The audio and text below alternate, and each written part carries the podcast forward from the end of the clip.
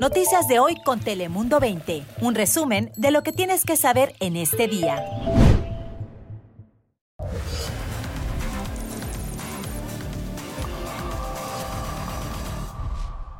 Hola, ¿qué tal? ¿Cómo estás? Bienvenidos a un nuevo día aquí de Dale Play. Yo soy Fabián Bouzer, bienvenidos al espacio. Ya sabes que aquí te contamos en pocos minutos las noticias que más te interesan en California y en el mundo. Así que, como siempre, como cada día, arrancamos con el top 5 de las últimas horas. Bienvenidos a todos.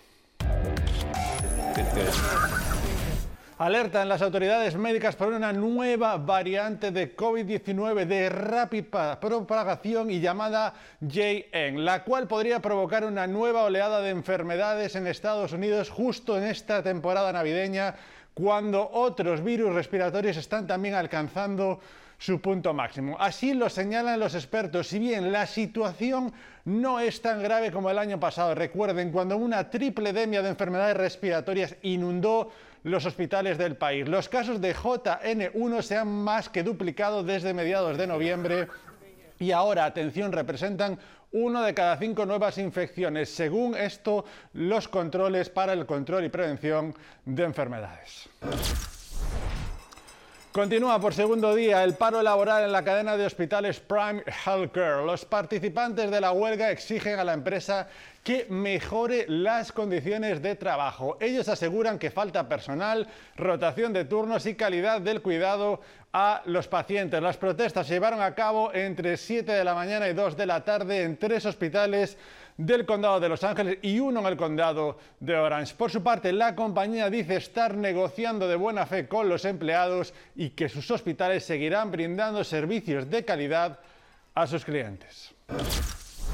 Atención a esto, noticia importante porque el expresidente Donald Trump podría estar excluido de las primarias presidenciales en California, ya que la vicegobernadora Eleni Kounalakis pidió al secretario de Estado analizar todas las opciones legales para excluirlo, así como lo ha hecho el Estado de Colorado. Esto tras el fallo de un juez que prohíbe a Trump estar en la boleta electoral. Por su parte, en el intento, esto sobre todo por su papel en el intento de resurrección en el Capitolio el pasado 6 de enero de 2021. El exmandatario tiene hasta el 4 de enero para apelar la decisión del Estado de Colorado. Y después de 18 meses prófugo, un hombre finalmente fue arrestado por la policía en Newport Beach. Se trata de Tyler Adams, de 51 años, quien aludió, eludió a las autoridades en ambos lados de la frontera durante más de un año y medio. Nuestra cadena hermana NBC7 obtuvo un vídeo exclusivo de su arresto el mes pasado. Ahora se enfrenta a varios cargos, incluyendo robo y fraude en el condado de Orange. Además, también enfrenta cargos federales por identificación falsa. Recordemos, en su momento este hombre fue buscado para ser interrogado por las autoridades mexicanas por la muerte de su novia, una mujer de San Diego llamada Raquel Sabea. En abril, Raquel cruzó a México con Adams y su hija de siete meses. Sin embargo, un mes después, el cuerpo de ella fue encontrado en la parte trasera de un auto. Y tal ha sido la intensidad de las lluvias que caen sobre el sur de California que se han registrado inundaciones en el área de Port Human, esto en el condado de Ventura. Allí varios vehículos se quedaron semi sumergidos, incluso uno de los conductores, un señor de la tercera edad, tuvo que ser rescatado de una inundación en la que quedó atrapado. Las autoridades han pedido a los residentes del condado de Ventura que permanezcan en sus casas si no es necesario o urgente salir. Así que a toda nuestra audiencia les pedimos muchísima precaución al volante. Y atención a todos, pero especialmente a los californianos que nos ven, porque a partir del próximo primero de enero de 2024 entrarán en vigor cientos de leyes que fueron firmadas por el gobernador y que usted necesita saber. Tome nota porque estas medidas que les contamos les van a beneficiar o a afectar a partir del próximo año. Aquí el reporte.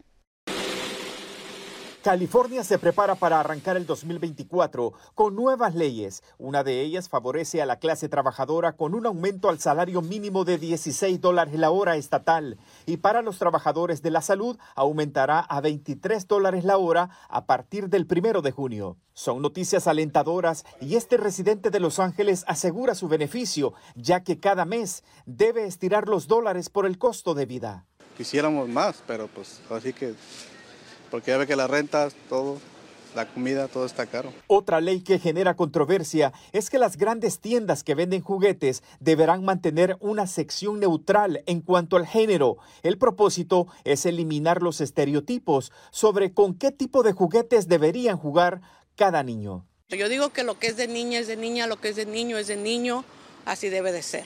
Yo la mera verdad, como está el sistema ahorita, pues a favor.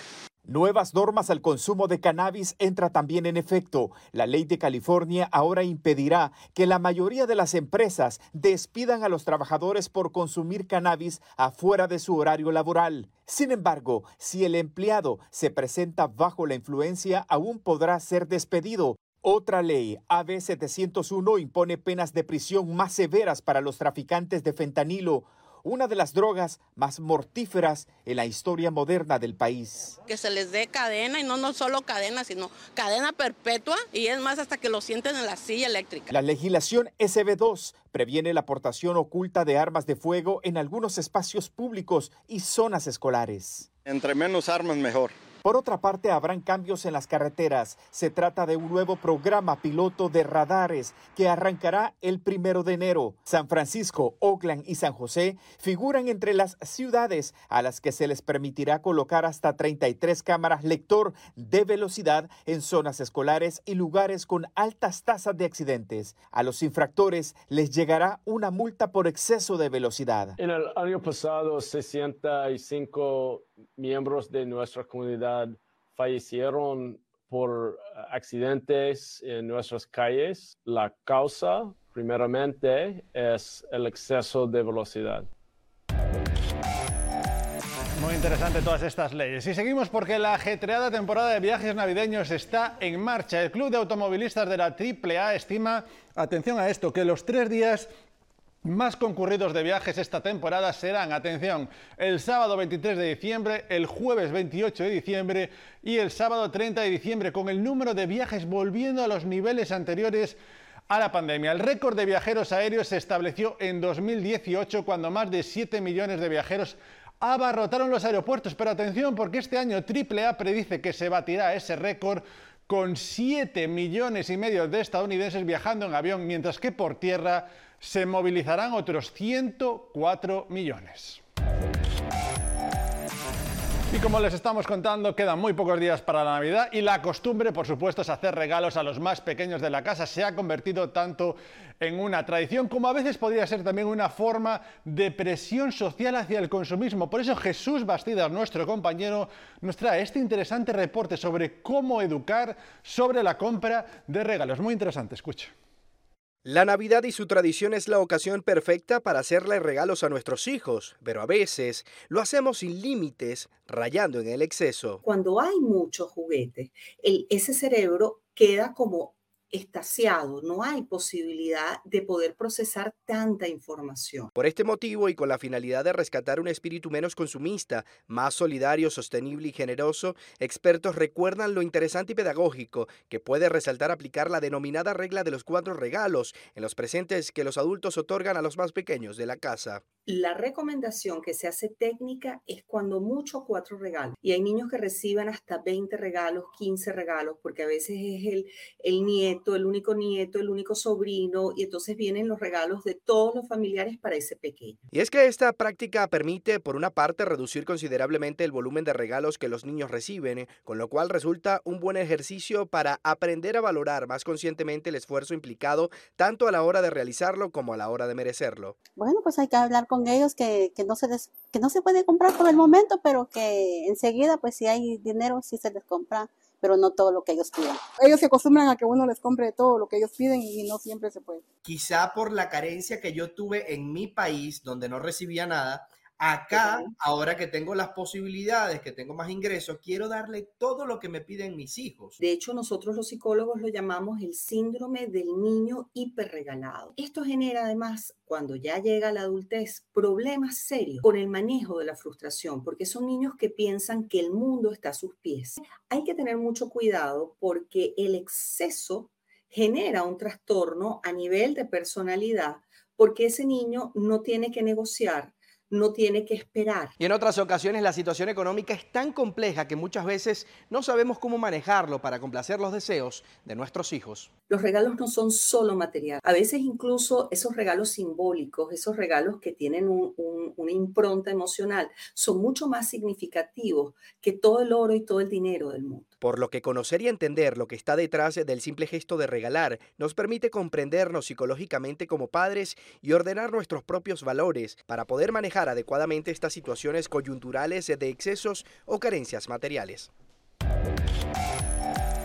Y acabamos con esta noticia inspiradora de esperanza, la historia de un deseo de Navidad que se realizó 90 años más tarde. Escuchen, cuando tenía solo 10 años, el señor Burke quien es residente de Yuba City, en el norte de California, pidió un pony como regalo de Navidad, pero su deseo apenas se cumplió ahora, ahora, mismo que ha cumplido 100 años. Él estaba muy feliz, ahí lo ven, de poder acariciar al caballo y dijo que esto demuestra que no hay que perder la esperanza. Todo este tipo de cosas que solo pasan en Navidad. Hasta aquí llegó esta edición de Dale Play. Recuerda que estamos a las 24 horas del día nuestra página web de Telemundo 20 y también en todas estas plataformas, también ahora en formato podcast. Gracias por su confianza. Volvemos mañana.